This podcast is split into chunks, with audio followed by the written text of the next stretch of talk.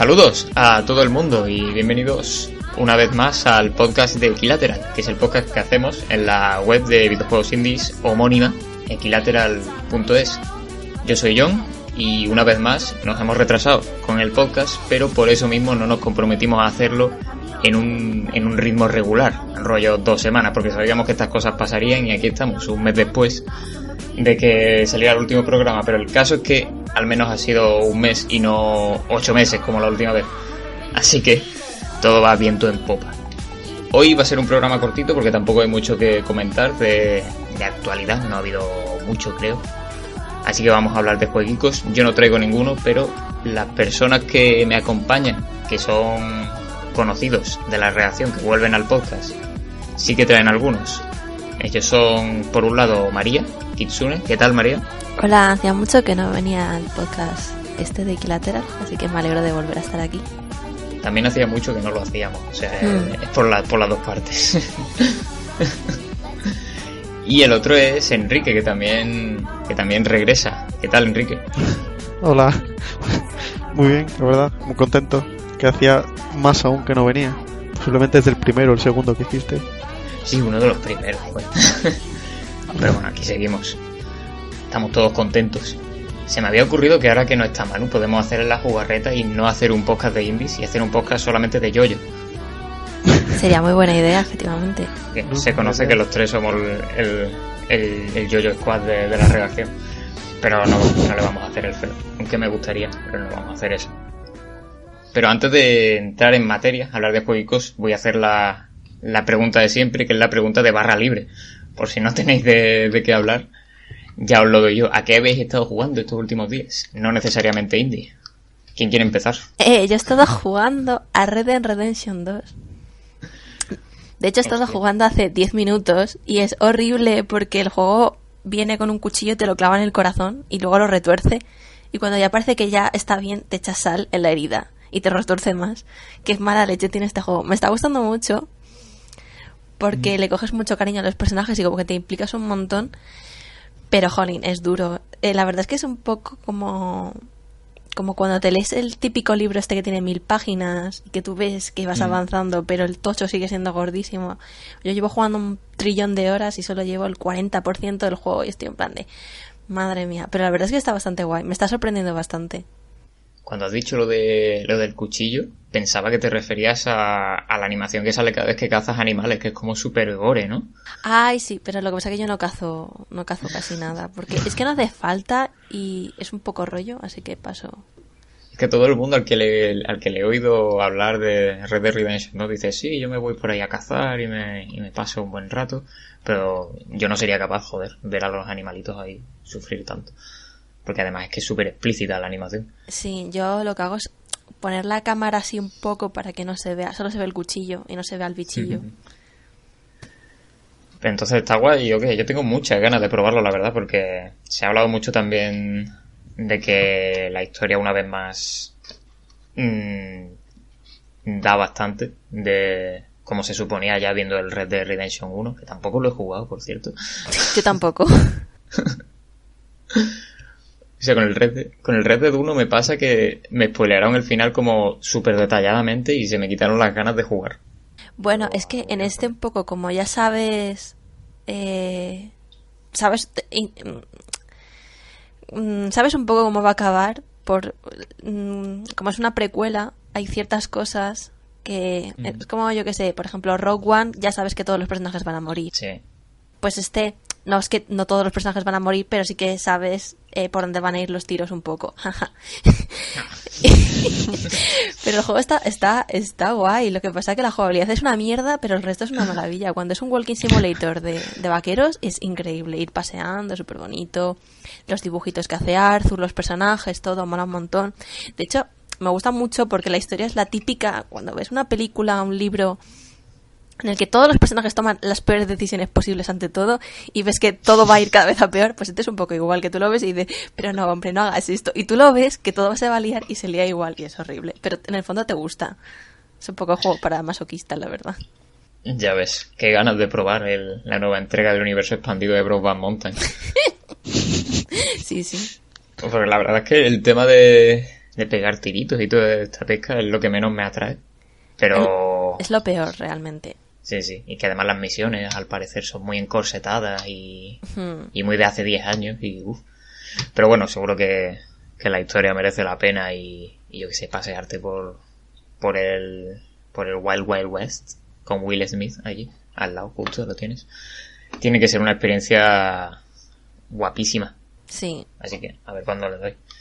Porque yo ahora estoy también con un mundo abierto, de estos que también llevas a lo mejor 200 horas y has hecho el 10%, que es el Zelda, el, el puto Ah, Breath of the Wild. El Goti. El GOTY de todos los años. Tanto que este mes no, no he jugado a ningún indie por eso, realmente. Pues no he jugado a nada. Solamente al Zelda. Ya me queda poco para acabarlo, pero. Hostia. que también es que yo. El juego te deja, como ya sabréis, porque creo que los dos habéis jugado, Hmm. ir a piñón y Sí. pasártelo relativamente rápido, pero yo es que me pierdo mucho por ahí a a hacer el, el imbécil. Ah, oh, aquí hay un santuario, no sé qué, oh, aquí hay un, un colo, seguro. Y al final me dan las 85 horas que creo que llevo ya. Y todavía no me he pasado las cuatro bestias divinas, pero en algún momento las acabaré, supongo. Hmm. Porque la verdad es que el juego me está encantando. En un sentido muy distinto al que me gustaría Red Dead Redemption 2, supongo, porque no es por la historia o por los personajes por lo que estoy a- por lo que estoy jugando, sino por por lo guay que es la relación entre entre Link y el mundo y, Hmm. y lo de hacerte las comiditas y salir por ahí a, a buscar santuario y, y todo eso está muy está muy chulo. Entonces, todavía te queda por conocer a Sidón.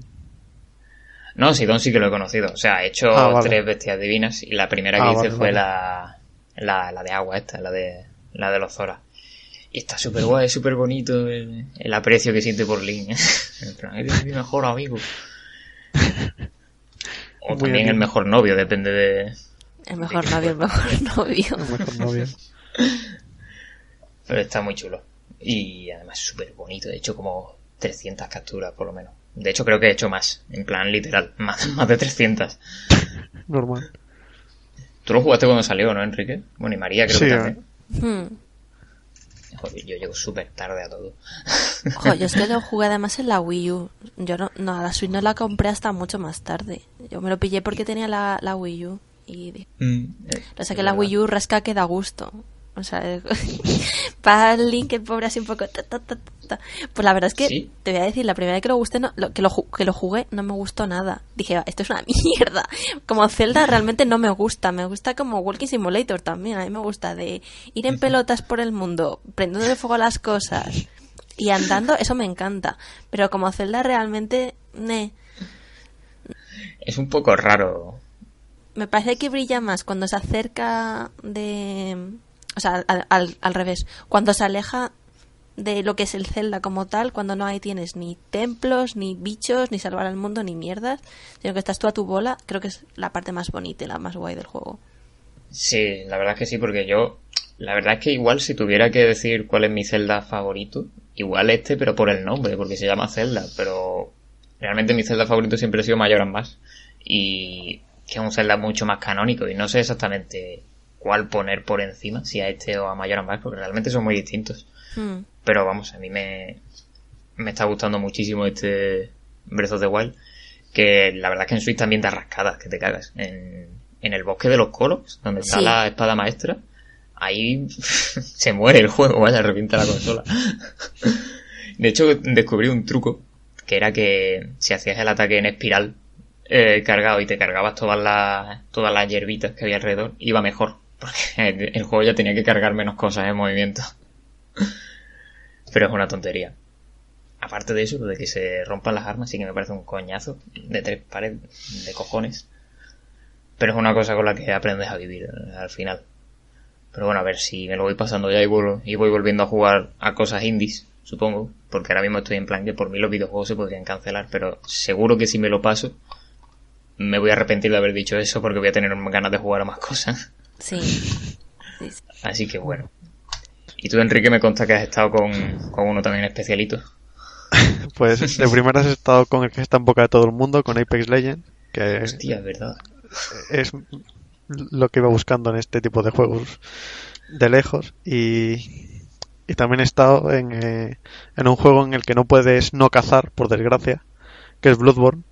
O Bloodborne, como diga la gente. Joder, qué buena. Bien visto. Yo también he estado jugando, ¿eh? O sea, voy por, por ROM ahora mismo. Lo dejé ahí hace un par de días. Porque Eh. me da asco ese boss. Y consigo pasármelo y, y me he enfadado. A pesar de que el juego me lo he pasado ya tres veces, pero bueno. Yo es que un poquito antes de llegar a Rome, me, en plan, cuando pillas el primer, en el bosque, el primer atajo, me fui Sí. a matar a Logarios porque quería la katana. Así que llegué a Rome un poco fuerte. Y bueno, sigue siendo mi verdadero goti hasta que el 22 salga Sekiro. ya ves. Sekiro, juego del que vamos a hablar también en podcast equilateral como buen indie. Eh, Obviamente el mejor indie. Sí, sí. Eh, Por supuesto, cu- cuestión de tiempo es que eh, que From Software se pelee con Activision, igual que Bungie o lo que sea, y de repente sean indie y no, no va a pasar. Pero Como todo el mundo que se pelea con Activision. efectivamente. Joder, pues yo me estoy haciendo en el Bloodborne ahora una build de viveza de sangre, de pegar tiritos, que no Sí, sé yo cómo también. de, cómo de bueno es eso, pero nunca lo había probado. Y de Yo por eso destreza. he pillado la katana. Yo soy el niño de la destreza en los Souls. Sé que eso no es ético, pero bueno. Eh, por, e- por eso pillo yo la katana, porque con su arte, el daño que hace se escala con, con la viveza de la sangre. Mm. Porque pegas con tu propia sangre, literalmente. Y, y bueno, iba a mencionar que lo acabé hace dos o tres semanas, pero Kingdom Hearts 3, porque aunque me lo pasara hace ese tiempo ya, no he salido de Kingdom Hearts todavía. Vuelvo a tener 14 años, he comprado mangas de 358 days, to- Oh. estoy, Qué bonito. estoy dentro de Es Kingdom Hearts. El manga es súper maravilloso, es graciosísimo. Yo me lo he comprado cuando era pequeña, bueno, pequeña, cuando era adolescente y qué maravilla, es divertidísimo. Sí, sí. Es genial.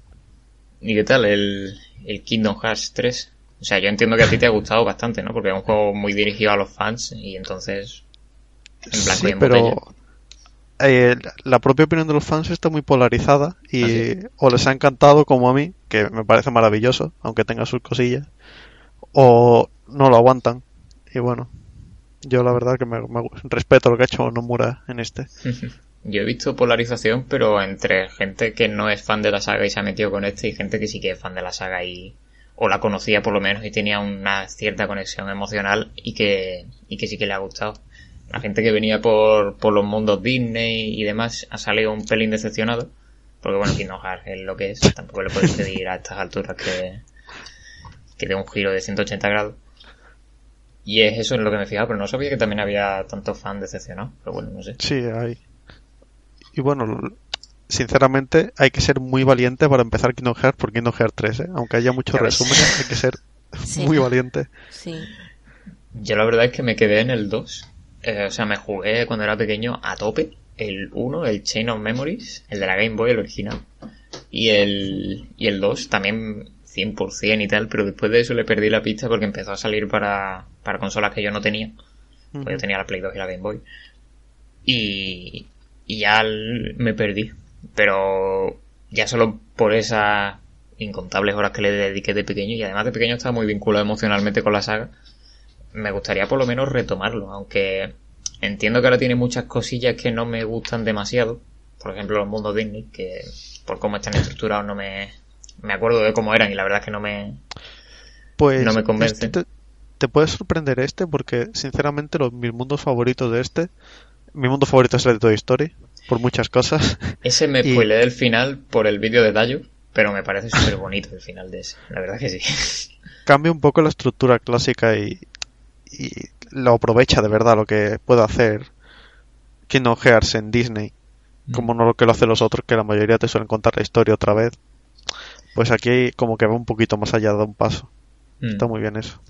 No, sí, es lo que he dicho. Vi el, en el vídeo de Dayo el final, que, que agradezco que me lo spoileara porque me, dan- me han dado más ganas de jugar en realidad. Y yo que además soy también muy, muy, muy fan de Toy Story. Siempre que veo la tercera lloro un montón y tal. Pues la verdad que eso me gustó mucho. Y luego además también tiene Big Hero 6, ¿verdad? Es una peli también que me mola bastante y me gustaría ver lo que han hecho. ya que no hay secuela de la peli. No hay Big Hero 7. La secuela, sí. Pues supongo que eso es todo lo que hemos estado jugando, así que si os parece, vamos pasando ya a la sección de, de críticas de jueguitos que las traéis vosotros. Y subimos el volumen de la música y después de esta pausa volvemos.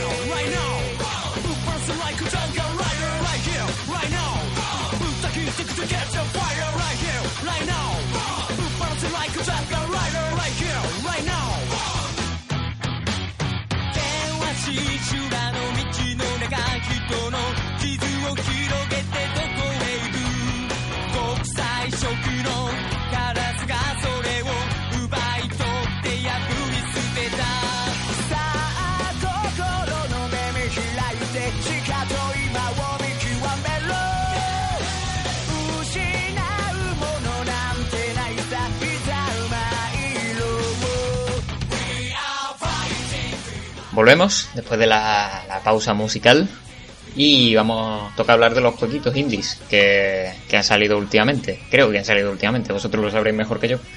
Creo que quería empezar Enrique con un sí. juego que se llama Exologic. Así que, ¿qué puedes contarnos de él? Sí, eh, este, lo que es pronto, no, hace poco no ha salido. Bueno, tengo entendido que está en Switch, así que podemos comprender que ha salido pronto relativamente. De hecho, dentro de poco va a salir en Switch el, el Sign Row 3, que es un juego de 2011, así que se puede considerar actual igualmente. Esto es lo mismo. Esto es lo mismo. Eh, este juego lo empecé más o menos porque quería un juego así de puzzles, de estar absorto, rollo de Witness, y me, me recomendaron esto, que es centrarse en una mecánica, que en este caso es una cosa muy matemática, saca, es, está inspirado en los sudokus, vamos, uh -huh. y coge como, en lugar de cuadrados, pues va de hexágonos, por nombre, y en, hace filas y en la última, en el piquito, te sale el número que tiene que sumar. Uh -huh. Y cada hexágono puedes poner hasta tres puntos de valor. Y tienes que sumar en línea, conseguir ese número. Y el juego está muy bien porque al principio parece una cosa muy simple y eso, pero tiene como unos 75 niveles, 90, algo así, tiene un montón y va añadiendo nuevas reglas, pero lo hace de una forma muy lo hace de una forma muy natural, muy orgánica. Uh -huh. Y da como mucho gustito estar todo el rato aprendiendo y es hacer matemáticas, pero a lo fácil, a lo rápido. Matemáticas divertidas. Sí. He tenido que buscarlo porque es ese tipo de juegos que, que hasta que no tienes contacto visual no, no te hacen a la idea de cómo es. Y ahora veo que -huh. tiene como puntitos que son que van del 1 al 3 y tienes que ir juntándolos, has dicho, ¿no? Sí, tienes. Cuando haces clic en un hexágono, sale uno, haces otro, salen dos, y haces otro y salen tres. Y mm. eso. ¿Y cómo va exactamente cambiando esto? Porque parece una cosa muy sudoku, ¿no? Muy de tener una base estática y simplemente que cambien los puntitos de lugar o los números y, y ya está, y ya te apañas. Pero tú dices que van introduciendo nuevas mecánicas y todo, ¿no? Sí, porque en lugar de basarse en el mismo escenario todo el rato, pues la tableta sobre la que se va desarrollando el juego cambia por cada nivel. Y, por ejemplo, te pueden poner una de las reglas, de las últimas que añade, es que tienes que poner los números de mayor a menor. Ah. Y tienen que coincidir con las flechas, o también te ponen círculos de un color, y si pones ahí un punto, en el otro círculo del mismo color se pone también un punto. Ah. Veo y que son... salió el juego. Vale, salió en mayo del año pasado. Es relativamente reciente. y sí, bueno, en, en, está en Steam y en itch. Uh -huh. Por si, para que la gente se. si podéis comprarlo en itch, mejor, la verdad. Sí, yo de hecho lo compré ahí. Y de hecho es muy baratillo, es. Es eso. Mm, dos euros y pico, estoy viendo aquí. Pues me recuerda sí, mucho a, a, otro juego de puzzles así minimalista que a mí me gusta mucho que se llama Clocky. Que que es un poco también del, bueno, del estilo, ¿no? Es de, de organizar como dioramas eh, cambiando el típico puzzle este de que tienes que que son cuadrículas y tienes y solamente puedes moverlas en plan cambiando una por donde está otra. Pues algo parecido pero pero bastante relajante también y muy colorido y, es una de las cosas que me gusta del Exologic este que estoy viendo que es súper colorido. Pues bien bien. Algo más que decir de, de Exologic no pero ahora vamos a con otro juego también colorido es verdad que ahora toca un juego que este sí que ha salido hace poquito, hace el 22, si no me equivoco, que es Task Force Campus, desarrollado por Cassiopeia Wave, creo que se llama. Sí. En el que ha participado gente que conocemos, creo. Eh, ahí está, creo que ha participado Paula, ¿no? Eh, de Eurogamer. Pues, eh, Paula no sé si ha participado en el desarrollo directo, pero se, no, no estoy seguro, no creo que no, pero mm. tiene como mucha relación con... Es que vi un, un tuit de Dayo justamente que decía que, había participado ella, así que ya me, he quedado con eso. Pero bueno, ¿qué, qué nos tienes que contar del, del jueguito?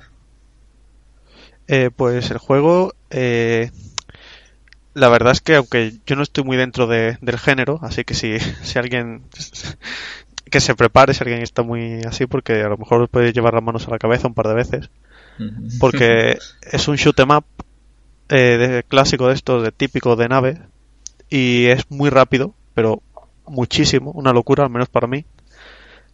Eh, en mi caso, a lo mejor estaría mejor con mando, no sé cómo, tampoco sé muy bien cuál es la forma de jugar.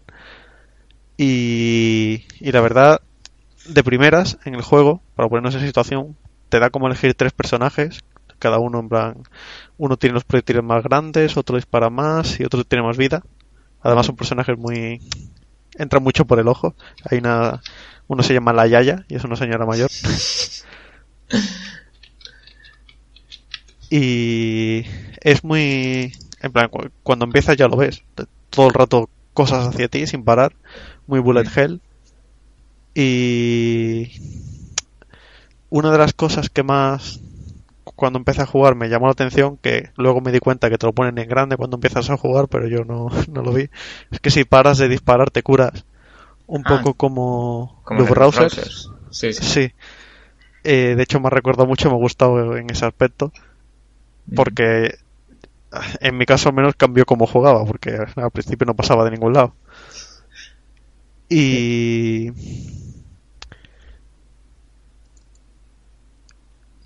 Eh, y si más matas, hay dos barras, la de vida a la izquierda y una roja a la derecha. A más matas, eh, sin recibir daño, se va llenando la barra de la derecha, que aumenta la cantidad de lo que disparas. Son balas, rayos, no sé lo que son, pero es. Cosas coloridas. Lo que más a mí me ha llamado la atención es que visualmente es espectacular, o sea, es muy bonito, es, es todo el rato cosas muy impactantes visualmente, muy que entran por el ojo. Y, los diseños son geniales, están muy guays. Frenetiquísimo, estoy viendo. En plan, en el tráiler dice... Uy. El tráiler dice un SMAP en esteroides. SMAP, por eh, la, abreviatura de Shooter Map. Que aquí creo que no somos ninguno experto. Yo, de hecho, pensaba que no había jugado ninguno, pero resulta que mi primera crítica en Equilateral hace ya casi cuatro años era de un, de un Smoop, el que se llamaba Astebrid, y que también en esa crítica dije, no he jugado a ningún juego de estos en mi vida, así que lo siento si, si la cago. Y desde entonces creo que lo único, lo más parecido que he jugado a, algo de esto ha sido Undertale. Yo y Caruga, y quiero jugar a Touhou, que no sé si entra dentro de esto, pero es otra cosa que quiero entrar. Creo que sí. De hecho, yo quiero jugar a uno que salió el año pasado que se llama Zero Ranger, que la han recomendado fuertísimo. Ah, sí, ese lo he jugado yo. Es muy difícil, tiene muchísima mala leche. bueno, me lo compré hace poco, así que ya habrá que amortizarlo porque tengo mucha curiosidad. Pero bueno, volviendo a, al Campas. Eh, sí, volviendo al Campas y en tema de dificultad, porque aunque yo me considere bastante malo en este género, es muy difícil, sobre todo, o sea, no he pasado el primer jefe, pero ya solo por el tema diseños, como que quieres saber cómo van a ser los siguientes bichos y sigues jugando, aunque te frustre porque es malísimo, como en mi caso. O sea, es que por lo que sé, un jefe es un pulpo, el primero es un pulpo que te dispara rayos, bolas, y hay otro que es un cangrejo que tira rayos láser. Y solo por eso a mí, personalmente, ya me merece la pena. Madre mía, los kaijus en el espacio, el mundo marino.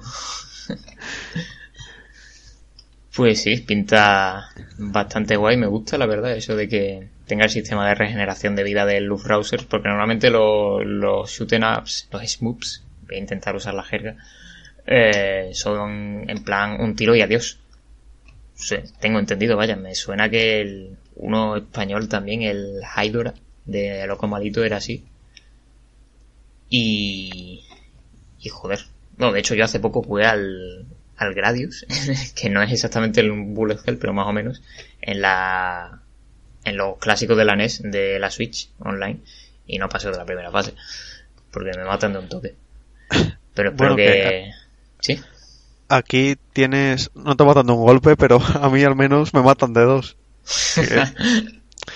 porque aunque tenga claro lo de la vida, solo soy un poco cafre jugando y no paro de disparar porque a la mínima que no dispare se te llena la pantalla y es un caos y no me da para tanto. Cuando el género se llama disparales, ¿qué vas a hacer si no, no? Exacto. Disparales para arriba. Shoot em up. Y eso, y también una cosa que también me gustó mucho es la música y los desbloqueables, que tienes como dos personajes bloqueados y tienes que, para uno, tienes que recoger como unos mini dinosaurios, que son muy cookies. Y, y eso, otro aliciente más para seguir jugando que al menos a mí me viene muy bien porque en cualquier otro juego me hubiera frustrado muy pronto. Y este, eso, quiero al menos pasármelo con algún personaje, ni que sea. La verdad es que sí, lo bueno que tienen este tipo de juegos es que son cortitos y que a base de intentarlo una y otra vez, pues sin darte cuenta un día resulta que te lo pasas. Como un roguelike realmente. Que es como llevas intentando pasártelo semanas y un día echas una partida y en 20 minutos te la has pasado y coño, ya. No sé si este durará esos 20 minutos, vaya. Supongo que, que tendrá bastante que dar. Y la verdad es que pinta bastante chulo, sobre todo por lo colorido que es, por lo frenético que es, que seguro que a los amantes del género les gustará bastante. Eh, nosotros que somos neonatos en esto del Smoops, pues supongo que lo probaremos, sufriremos, como ya estás haciendo tú, Enrique. pero, Mucho, de hecho. pero esperemos que sirva como puerta de entrada, por lo menos porque es un, género que a mí siempre me ha llamado mucho la atención, porque me suelen gustar los juegos difíciles, pero nunca me he puesto con, esto en serio, también porque intimidan mucho. O sea, es lo típico que te enseñan las capturas del Mushihime-sama, que es uno que hay en Steam que dicen que es súper dificilísimo, que ves toda la pantalla literalmente llena de, de proyectiles, que no sabes por dónde moverte, y te da un respeto tremendo. No sé si habéis visto capturas de ese juego. Mm, es posible que me suene, pero vamos, no hay que irse tampoco a ese. El mencionado Touhou, un juego de niñas anime que yo lo ve, yo lo vea y me asuste, dice del género. bueno, el Mushihime Sama también es de, niñas anime. Es como un tropo aquí. pues, ¿algo más que decir del, del Campus? Pues ah. que, que está en Itch también y que que justo creo que era hasta marzo por ahí estaba como rebajado y, lo, y por 4 dólares o algo así te dan hasta la banda sonora que está muy muy bien ah, pues la verdad. Ese ruido infernal que probablemente hayáis escuchado es mi gata tirando los muñecos de la estantería hola Temi el cuarto invitado.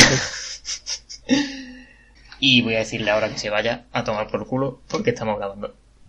Ay pobrecita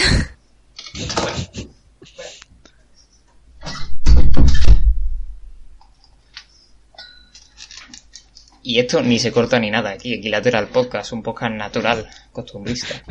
La casa en directo. Exactamente. Pues terminamos con el Task for Campas, que como has dicho lo de lo, lo del pulpo y el cangrejo y, y, demás, a mí ahora me sale pensar en criaturas marinas y me sale llamarlo Task Force Gambas. Me gusta esa reinterpretación. Espero que hayan pensado en eso. Así que pasamos a, a los jueguitos de, de María. ¿De cuál quieres hablar primero? Pues os tengo una noticia aquí en directo, maravillosa, Adiós. y es que eh, acaban de borrar Devotion, que era el juego del que venía a hablar, lo han borrado de la de Steam, Ya que ya sé por qué. porque, eh, a ver, para el que no lo sepa, Devotion es un juego eh, taiwanés, me parece, em, de terror. No, está desarrollado por Red Candle, que son los que hicieron Detention, que hay una reseña maravillosa de Detention en Equilateral, que la escribí yo. Leérsela. Y esta gente son expertos en terror. Eh, saben muy bien reciclar eh, todos esos tropos, digamos, del terror, de survival horror, sobre todo el que el terror que eh, que surgió un poco con Silent Hill y que luego se afianzó con los los Project Zero y los Forbidden Siren de la Play 2 y sigue como un poco esa idea de terror psicológico, simbólico, eh, sobre todo con un ambiente así asiático, en este caso en vez de ser japonés, como los Project Zero, es taiwanés.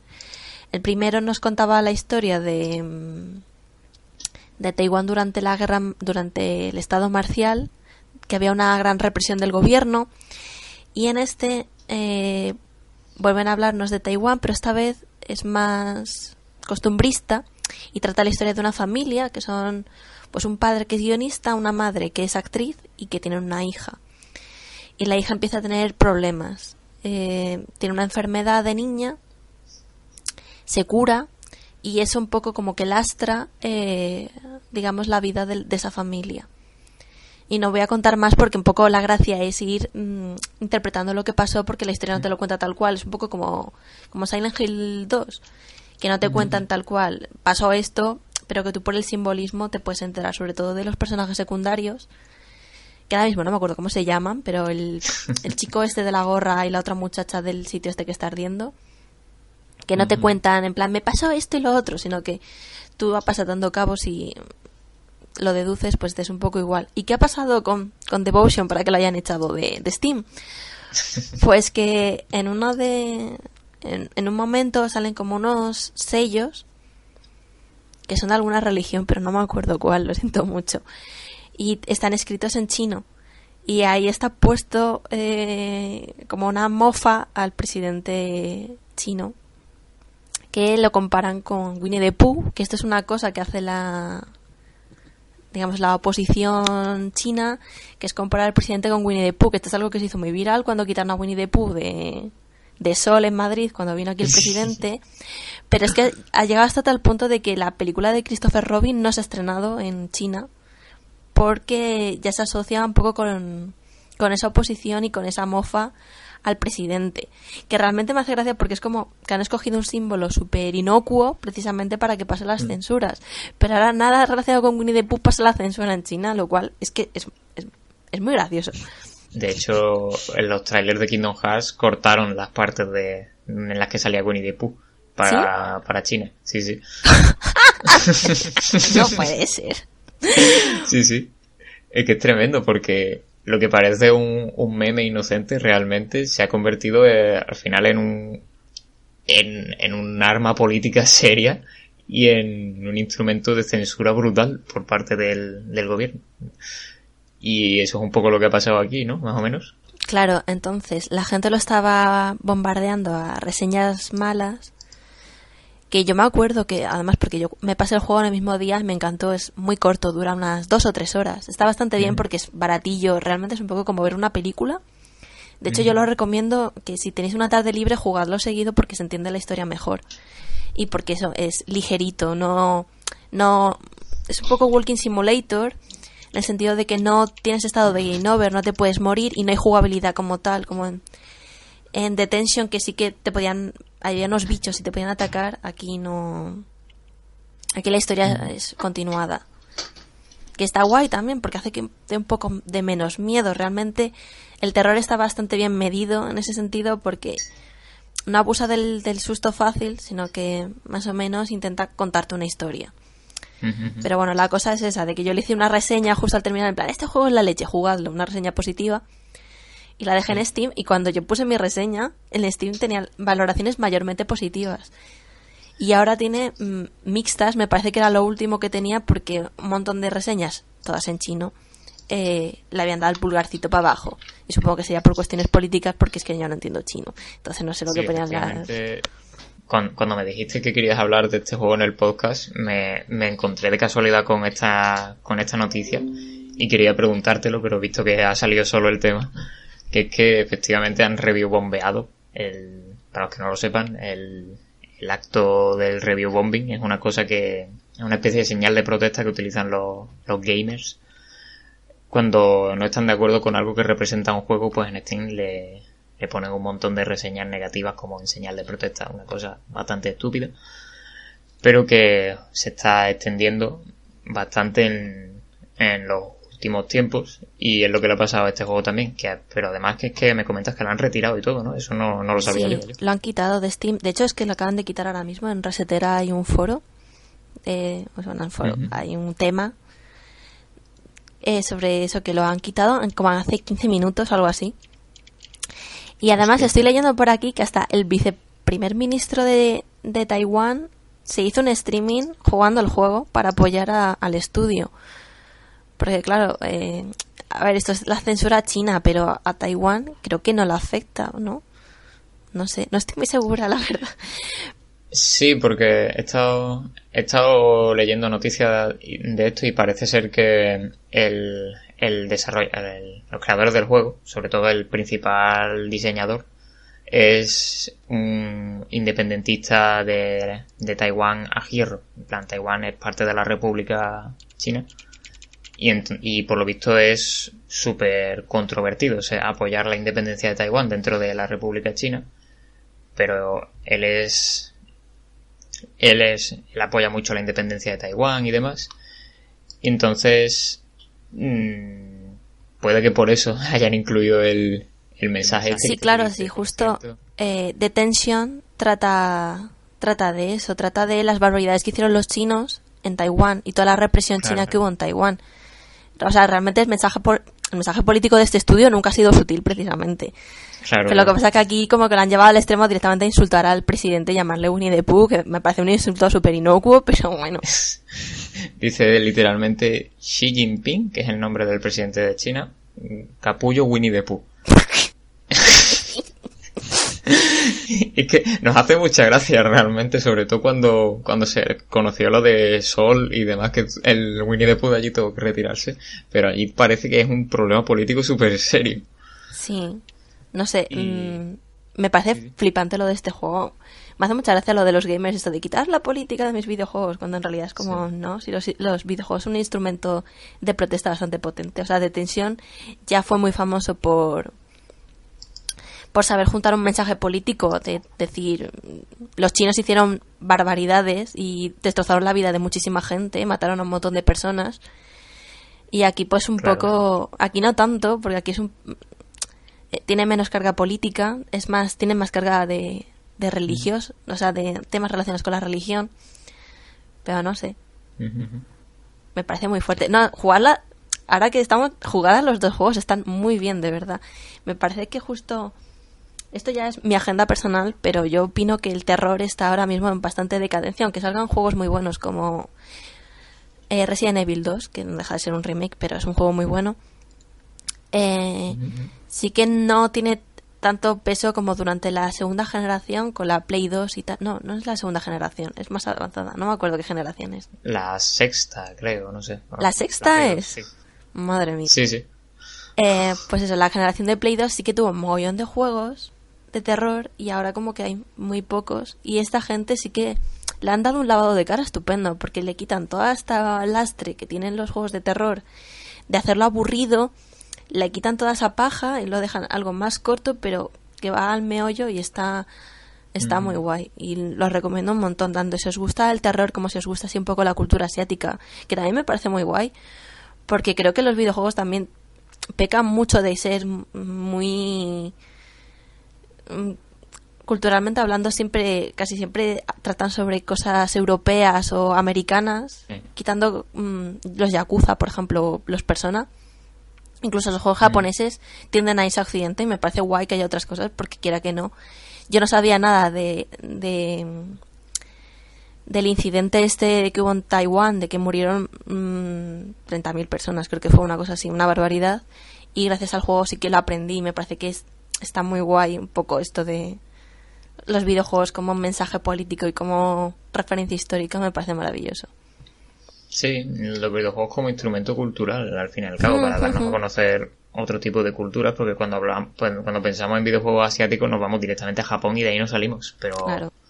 aquí estamos viendo que hay obras bastante importantes, eh, como Devotion, por ejemplo, que, que tratan temas serios. Y que aunque desafortunadamente haya, haya pasado esto, el estudio, por, por cierto, emitió un comunicado diciendo, pidiendo perdón, eh, y diciendo que lo iba, que iba a retirar el mensaje, que fue, que estuvo ahí por error.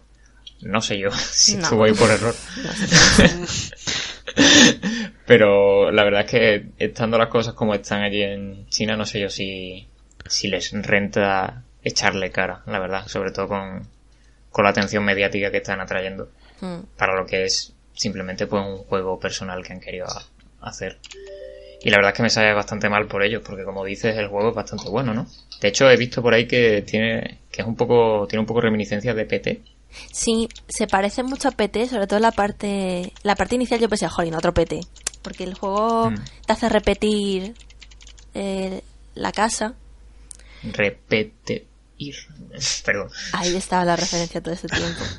A ver tú, eh, el juego realmente eh, no tiene muchos escenarios. Se desarrolla casi todo en la casa de la familia protagonista. Y en un momento tienes que entrar por el pasillo y sales y entras otra vez en la casa. Y cambian cosas. Pero luego ya, eh, una vez pasado esta parte inicial, que es como un poco la presentación de la historia, luego ya sí que hace más cosas con el diseño que son bastante chulas. Hay un momento, por ejemplo, en el que mm, tú sales de la casa y llegas a pues mm, ¿cómo se llama esto? Mm, al piso al piso de las casas donde hay varios varias casas que es como esto cómo se llama a cada planta llegas a la planta. Ah, hostia. cada puerta que abres es la casa protagonista pero en una época distinta. Entonces vas cambiando de Ah. época. Al cambiar de puerta y es muy chulo porque eh, la narración no es lineal sino que más o menos en lo que vas encontrando en una época te recuerda a otra y vas como interactuando entre ellas y es muy chulo es bastante original en general lo- los juegos que juegan con el tiempo me gustan un montón como hacía por ejemplo Dishonored 2 que tenías que Mm. ir para adelante y para atrás en una, en una casa. Ibas al, al presente y al pasado. Aquí vas a tres años distintos. Y mola mucho. Tiene cosas. Tiene un momento en el que la niña te dice, papá, léeme un cuento. Y tú le vas a leer el cuento y el cuento mola un montón la fase, cómo está diseñada. Porque es como muy novedosa. Eh, no sé, está muy guay, es como muy adorable no, no sé, mola mucho que dentro de un juego de terror metan una fase así que no tiene nada que ver con el terror, pero que es chula porque, no sé, está, está muy guay como juega con los géneros. Eh, Devotion, la verdad es que es un juego bastante bueno. A lo mejor la recta final ya decae un poco, no es tan fresca ni tan interesante porque ya un poco ya sabes, eh, ya más o menos has resuelto el puzzle cuando llegas a ese momento, ya solo te queda la conclusión. Pero generalmente, es, o sea, en general el juego así como cosas súper redondo y está muy bien. Yo lo recomiendo un montón. Y además que es muy baratito. Si es que du- cuesta 14 euros, que no es demasiado. Yo a ver si lo sacan Mm. en la Switch, porque de Tension lo sacaron en la Switch. Y no se mola mucho. Además, artísticamente es muy chulo porque en vez de ser 2D como de Tension, es un 3D en el que te vas moviendo. Los assets están muy chulos diseñados. Mm, no sé, distintas eh, elecciones estilísticas molan mucho porque en vez de sacar personas como tal, te hace como unos muñecos. No sé, mola mucho. Está, está muy bien, es muy buen juego. Yo seguramente... No, sí, Didi, Enrique. Sí, no, iba a preguntar si estaba en algún otro lado aparte de en Steam, porque se lo han retirado. Mm, Es verdad. No, no está. Ah. Yo creo que lo, los, supongo que lo sacarán en otras plataformas, porque eso de tensión lo sacaron en en PlayStation y en la Switch. Supongo que Devotion lo sacarán también en más plataformas, pero de momento, pues de momento no se puede jugar, que es la pena. Pero Aparecerá en, en Epic, a lo mejor. a lo mejor, a lo mejor. Pero vamos, que yo espero yo espero que que Steam no, no los vuelva a poner porque me parecería, no sé, una vergüenza censurar un juego así. Y más con la de cosas que hay. Claro, porque ahora mismo no se sabe. Ahora mismo no se sabe si lo ha retirado Steam o lo han retirado el propio estudio, ¿no? Porque tiene pinta de que el problema era una cosa que simplemente se podía arreglar con un parche y ya está, pero lo han retirado y, y es, es lo que me extraña. Pues no, no tengo ni idea. Pero yo espero que, vamos, que lo vuelvan a poner. Porque eso está, es que es muy buen juego y realmente, mm. no sé. Me parece en realidad, me parece una, una movida. Yo espero que no, que no tengan repercusiones legales ni nada parecido el estudio. Aquí, al final los van a meter en la cárcel a los pobres. Y una cosa sobre el juego que es de, de terror, para una persona que se asusta jugando al Minecraft, eh, ¿cómo, ¿cómo es? O sea, es ¿se puede jugar? Mm. A ver, tú has jugado Bloodborne, ¿no? Sí. Realmente no... Es que no, no, da, no da tanto miedo. La primera parte sí que es más de terror, así, de ¡pa! Sustito, ¿sabes? Mm. Un poco... Tiene algún jumpscare. Pero luego ya de la mitad hacia adelante ya es como una cosa más de de Holling, de los traumas que te dejan, de distintas experiencias y menos de terror como tal. No sé, a mí no me dio especialmente miedo.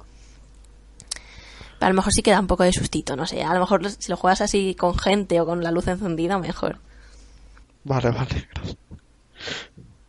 Estoy viendo que parece ser que, el, que lo han retirado ellos. Espérate un momento. Eh, estoy leyendo.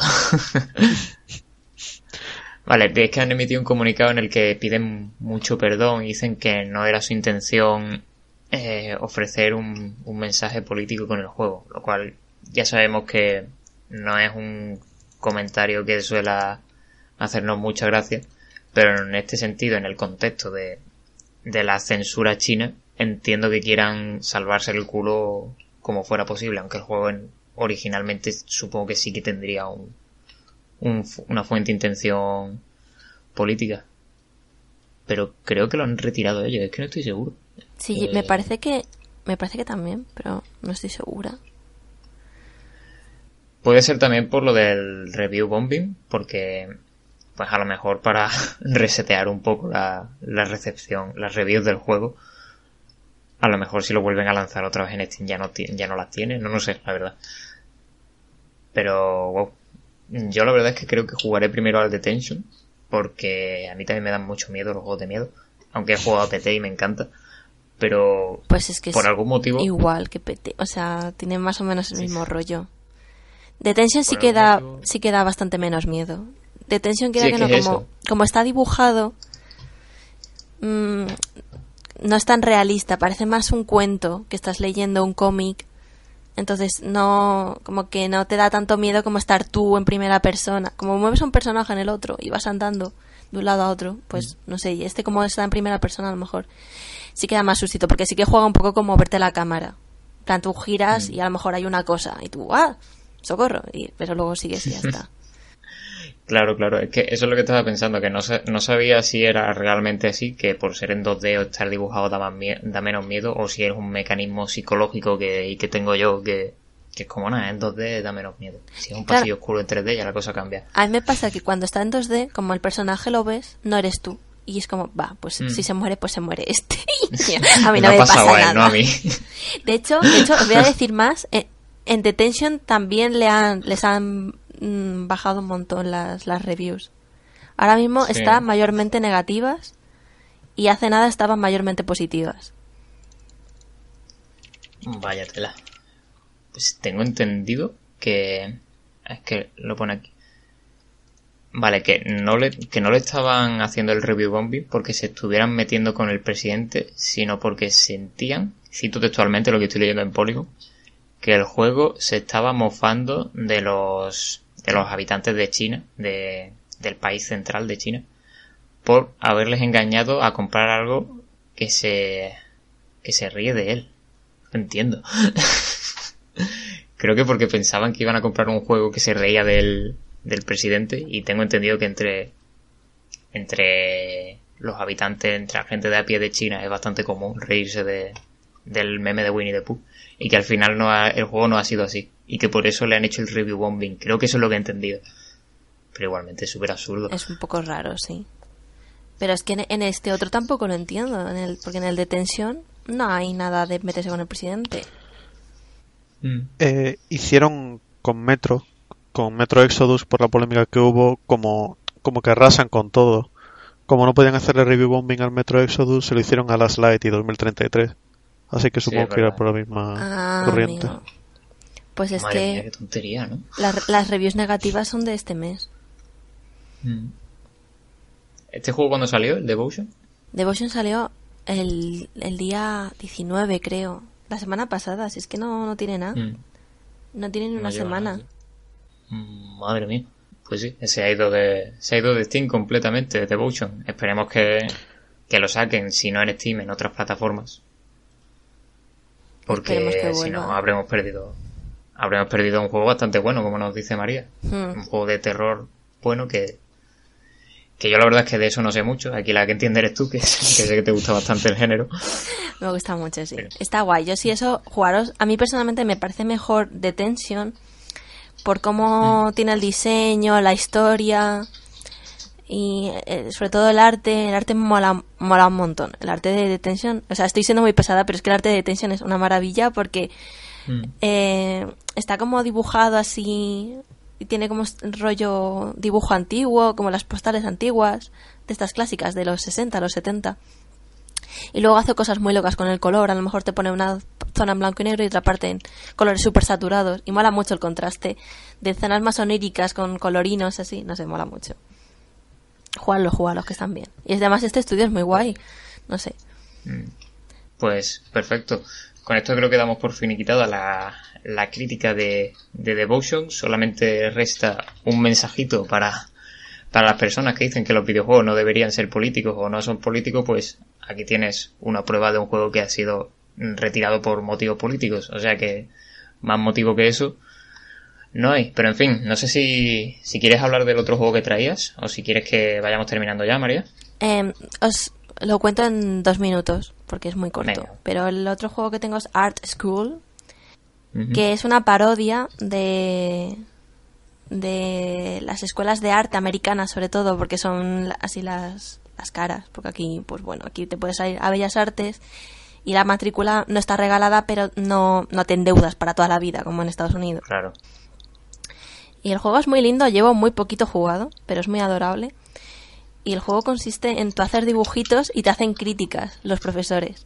Y te hacen críticas súper absurdas porque, claro, lo que dibujas tú es una mierda, porque tú dibujas con el ratón y te sale un churro y te dan críticas así como súper pedantes y más mucha gracia porque en la carrera era así también, la gente hacía, hacía sus mierdas y, y los profesores, ay, pues veo aquí la intención de no sé qué y es como, no, chacho, así no, no tiene nada.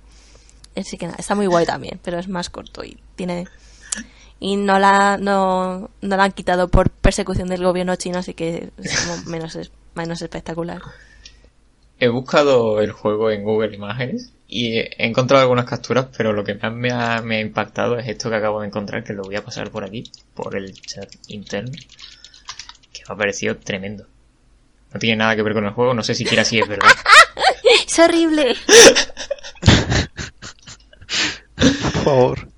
Para los oyentes que no, que no lo puedan ver, es un juego para Nintendo DS de Crazy Frog, la, la ranita esta que se hizo muy famosa ya como en los años 2000, que se llama Crazy Frog Collectibles Art School. Y no sé si... Espérate, espérate, espérate, ¿ese es el logo de Mercury Steam? ¿qué? La... Sí.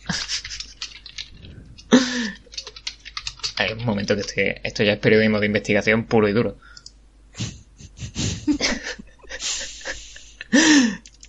Ay, es que pone Mercury o algo así. Voy a buscar el logo de Mercury Steam, un segundo.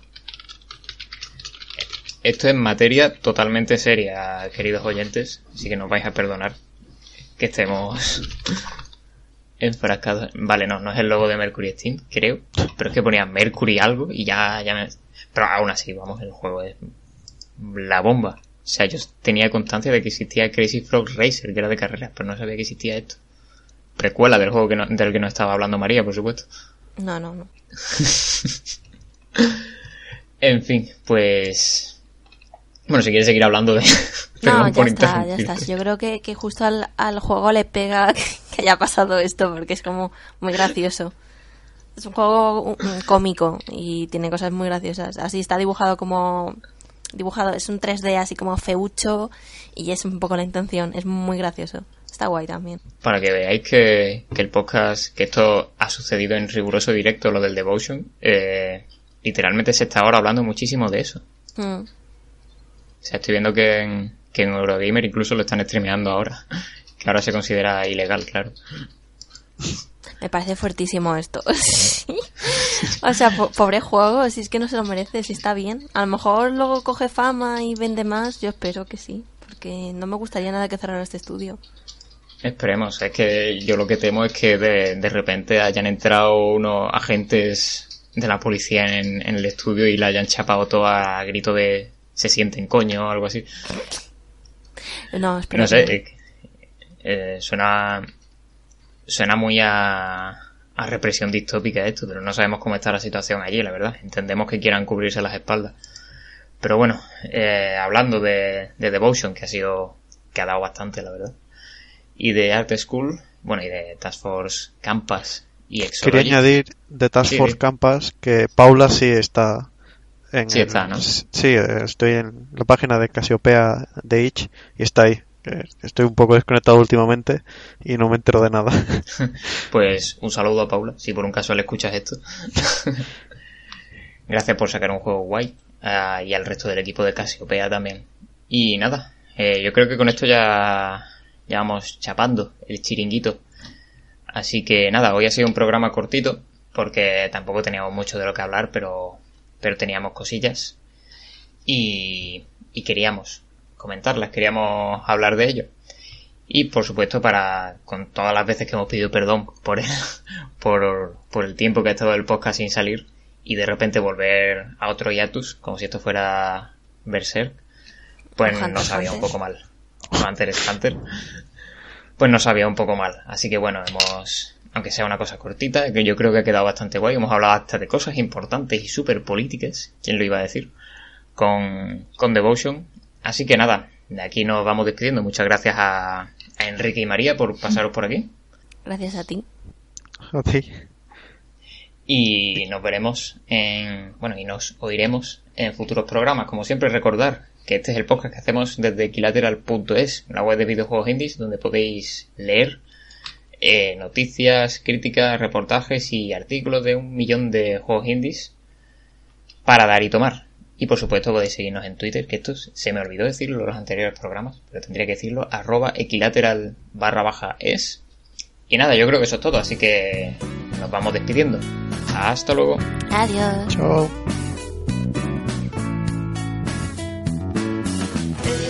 Equilateral, tu revista de juegos online.